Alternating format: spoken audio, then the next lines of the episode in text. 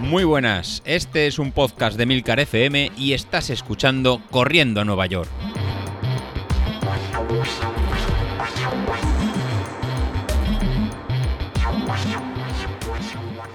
Bueno, pues ya estamos aquí otra vez, otro jueves. Y nada, si antes hablamos de polémica de organización de carrera, antes salta la liebre. Vaya fin de semanita que hemos tenido con el maratón de Bilbao. La verdad que por un lado, nada, felicitar a, la organización del maratón.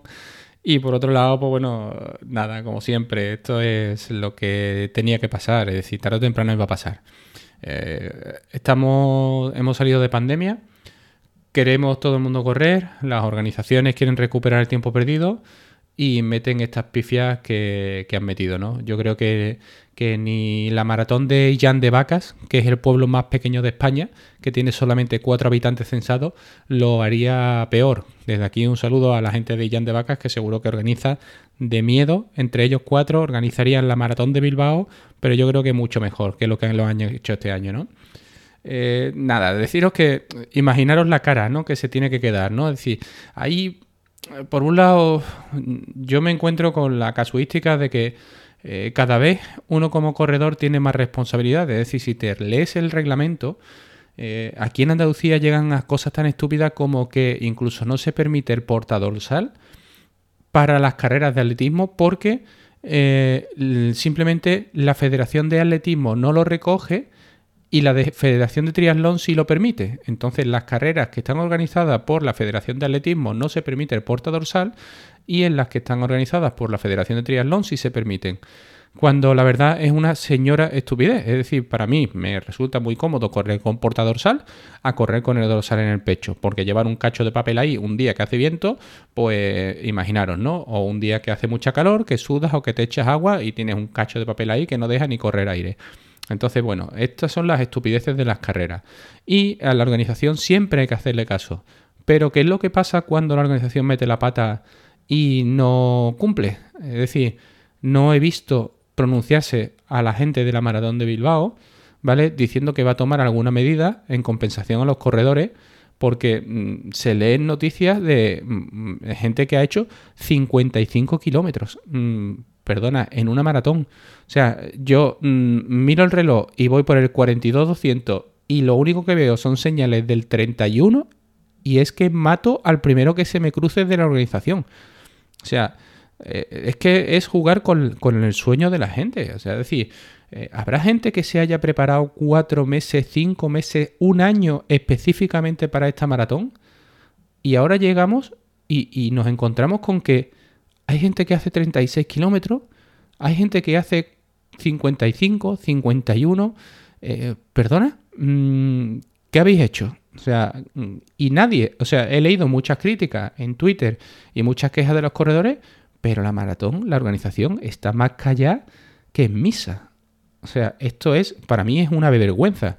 Es que automáticamente, mínimo, mínimo, lo que tendrían que hacer es devolver dinero. Mínimo. A partir de ahí, incluso ya os digo que, bueno, no, yo no descartaré. Si esto fuera Estados Unidos, os digo que se pondría una denuncia grupal y seguro que le costaba el dinero a la organización de la maratón. El problema es que estamos en España, aquí se permite todo y los fallos, pues bueno, ahora la organización pedirá disculpas y hasta luego. Pero el dinerito ya está repartido entre los de siempre, ¿vale? Entonces la verdad que no me, no me convence. Por alusiones, eh, nada, Carlos, comentarte un poco con el podcast del viernes. Eh, sigo sin coger ritmo corriendo. Es decir, eh, este domingo, por ejemplo, tengo mi primera carrera después de la maratón de Málaga. Sí, señores, voy a competir. Pero bueno, bueno, por llamarlo de alguna manera, lo de competir, porque la verdad que voy simplemente de acompañante de un amigo y voy a hacer 10 kilómetros. Eh, empiezan el circuito de las carreras de 10 kilómetros aquí en del Ayuntamiento de Sevilla y este domingo día 13 creo que es, es la primera, que es en Nervión, que es en el barrio, barrio céntrico. Y bueno, pues voy a ir a acompañar, pero imaginaros, eh, llevo el lunes salí 6 kilómetros y porque no pude hacer más, porque los dolores de pubis me están matando. Y, y después hoy he salido 8 y bueno, me he encontrado algo mejor, pero tampoco ninguna maravilla. Es decir, he llegado a casa que es que me sigue doliendo el pubis. Incluso tengo la sensación de que voy corriendo y voy corriendo con tensión increíble en la zona de, digamos, de bajo vientre, de, lo que sería eh, poco por encima de la pirindola, ¿vale? Para que nos entendamos todos. Eh, que incluso he estado con, con, textura, o sea, es decir, con, mucha tensión y, bueno, y la verdad que sigo con dolores a la hora de correr. Entonces, pues bueno, mm, no sé si es falta de kilómetros, si es simplemente una lesión que haya generado toda la preparación de maratón o tal, pero bueno, tampoco tengo ganas de ir al fisio para que me machaque, o sea, la verdad, porque mm, me va a coger, me va a dar y, al final mm, me va a dejar para el arrastre y no voy a salir a correr, con lo cual pues tampoco creo que sea tan beneficioso. Entonces, bueno, empezaremos a acumular unos poquillos de kilómetros, no muchos, porque la verdad que tampoco me estoy matando, ¿vale? Es cierto que antes, pues si entrenaba seis días a la semana, pues ahora como mucho entreno cuatro y bueno, pues oye, que de todo irá cogiendo su ritmo. Y bueno, pero por lo menos ya nos vamos obligando un poquito a salir. Y después, bueno, pues nada, deciros qué deciros de Laura. No escucha el podcast de hoy, pero la verdad que lo de Laura, yo no sé, Laura no tiene nombre. O sea, es decir, te pasas dos semanas que no te puedes mover, que no puedes ni respirar y de repente te cascas 45 kilómetros. Mm, Vamos, me lo espero, me lo espero porque viendo anteriormente el tema de tu maratón, de cascarte 42 kilómetros ahí sin venir a cuento y un día porque, bueno, me levanto y me apetece, pues la verdad que lo de las 6 horas de hortaleza, pues, hostia. No he escuchado el, podcast ni el grupo porque la verdad que he estado todo el día bastante ocupado y, bueno, entre eh, llegar de trabajo a las 7, mm, ayudar a la mujer a guardar el coche eléctrico, después, sí, sí, tengo un coche eléctrico, no un Tesla como el de David Sassi, que lo, se lo ha pagado Milcar, pero bueno, el mío es un Peugeot 3008 híbrido y enchufable. Entonces, pues también, también se enchufa. Y, claro, luego me cambio, me voy a correr, vengo, termino de hacer los deberes con la peque de matemáticas, eh, baño a los peques y fijaos, son las 10 menos 20 y aquí estoy grabando, ¿no? Entonces, bueno, pues no me queda mucho tiempo ni para escuchar los podcasts. Entonces, pues bueno, eh, lo escucharé seguramente mañana o pasado.